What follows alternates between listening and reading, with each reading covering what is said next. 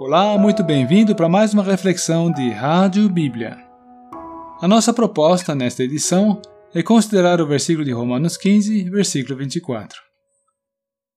Neste versículo, Paulo compartilha com os romanos o seu projeto de ir até Roma e ele abre o jogo para esses irmãos, dizendo que a sua expectativa não era só dar, ele também queria receber algo dos irmãos, que redundasse em refrigério e edificação.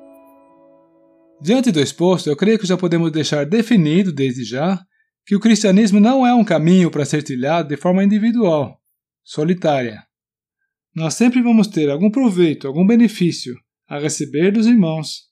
E, da nossa parte, sempre haverá alguma coisa que sai da nossa boca ou que é feito por nossas mãos que os outros possam aproveitar.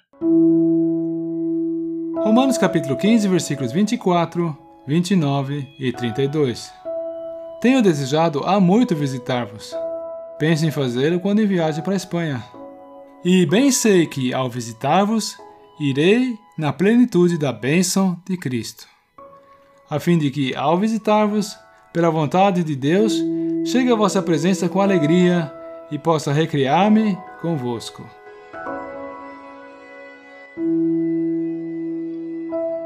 Imaginem vocês se hoje recebêssemos uma notícia dessas o apóstolo Paulo quer nos visitar.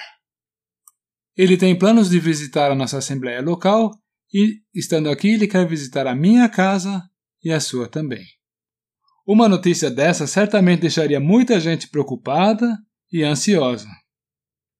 Então, vamos continuar imaginando. Haja visto que a notícia deixou todo mundo preocupado, um casal que se reúne conosco vai então tomar a iniciativa de escrever as seguintes linhas para o apóstolo Paulo.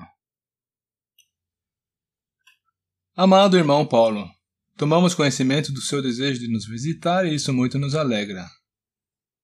Porém, gostaríamos consultá-lo sobre a possibilidade de nos visitar no período mais para frente, no futuro.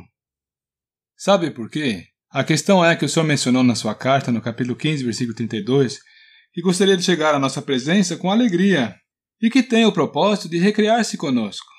Pois é, Talvez o irmão ainda não tomou conhecimento, mas nos últimos tempos muitos aspectos da nossa vida de fé desandaram mesmo. Cada um de nós está muito ocupado consigo mesmo. E, não bastasse isso, tem aqueles problemas entre a gente. E o pessoal só tem falado nisso ultimamente, viu? É, tá difícil o relacionamento entre os irmãos por aqui. Por isso, na nossa humilde opinião, a melhor coisa é cada um cuidar da sua própria vida e assim pelo menos ninguém fica se estranhando. Então, a gente refletiu sobre a nossa condição e achou que vai ser difícil o senhor conseguir a alegria e o refrigério que está procurando entre nós. Porque, sabe, do jeito que as coisas estão, pode até ser que surja um problema o senhor estando aqui entre nós. E a gente gostaria de poupá-lo disso. Enfim, resumindo, nós contamos com a compreensão do irmão. O irmão há de entender que nós gostaríamos de recebê-lo com alegria e de braços abertos, Porém, para isso, talvez seja melhor esperar a poeira baixar um pouquinho, pode ser? Com cordiais saudações em Cristo, seu irmão Fulano e sua irmã Fulana, da Assembleia em tal lugar.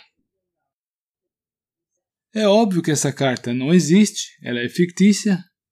Mas será que alguma das situações ali descrita não reflete justamente a nossa realidade? Vamos analisar bem se nós não estamos restringindo a comunhão com certos irmãos evitando visitas ou então contato, justamente porque a nossa vida de fé não está em boas condições. Nós estaríamos sim dispostos a fazê-lo se estivesse tudo bem conosco. Mas, do jeito que as coisas andam, nós não vamos sair bonito na foto. Então, nós não queremos nos expor. Nós não queremos que os nossos pontos fracos ou podres venham à tona. Sejamos sinceros. Não é assim que nós estaríamos bem mais propensos para nos relacionar com os irmãos? Caso não houvesse nada que nos envergonhe? Nós tendemos a nos relacionar com os irmãos somente quando temos certeza de que vamos ser vistos com a cara limpa. Pois bem, mas nós sabemos que a realidade das coisas é outra. O que nós fazemos então? Não praticamos hospitalidade e criamos uma barreira ao nosso redor, evitando que os irmãos e as irmãs se aproximem de nós. Olha, não há dúvidas de que esse estado de coisas é lamentável, né?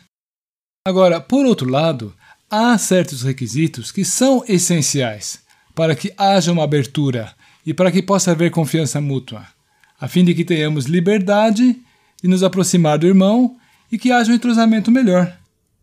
Pois bem, e você poderia citar alguns desses requisitos? Sim. Tempo, há que se dedicar tempo, empatia, há que se buscar a convergência e não a discordância, sigilo, pois o interesse não é divulgar os erros, mas sim curá-los, e confiança, há que se dar um voto de confiança.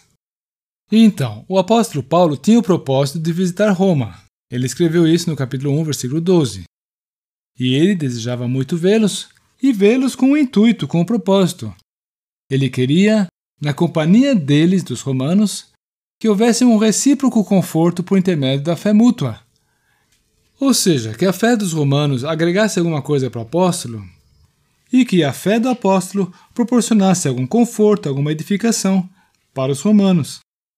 E com que propósito você acha que isso nos foi registrado nas Escrituras, hein? Não seria justamente para que nós, hoje, também almejemos tais metas? Sim, esse mútuo encorajamento, esse mútuo benefício também é possível hoje ainda. E Deus nos colocou irmãos ao lado nos quais nós podemos confiar e com os quais nós podemos fazer um intercâmbio. Aliás, isso é desejável, até mesmo quando a minha vida de fé não está em boas condições. Deus deseja que eu seja fortalecido mediante a fé que se manifesta no meu irmão. E quem sabe não seja justamente numa dessas ocasiões em que nós estamos admoestando e exortando uns aos outros, que a nossa vida de fé não tome um novo impulso, justamente porque o outro irmão e a comunhão proporcionada com ele me concedeu edificação e novos propósitos. Mas faço lembrar aqui um elemento essencial. Para que haja comunhão, há que haver visitas ou comunicação. Pois bem, o importante é que nós não nos isolemos, antes, pelo contrário, Busquemos essa comunhão com os irmãos.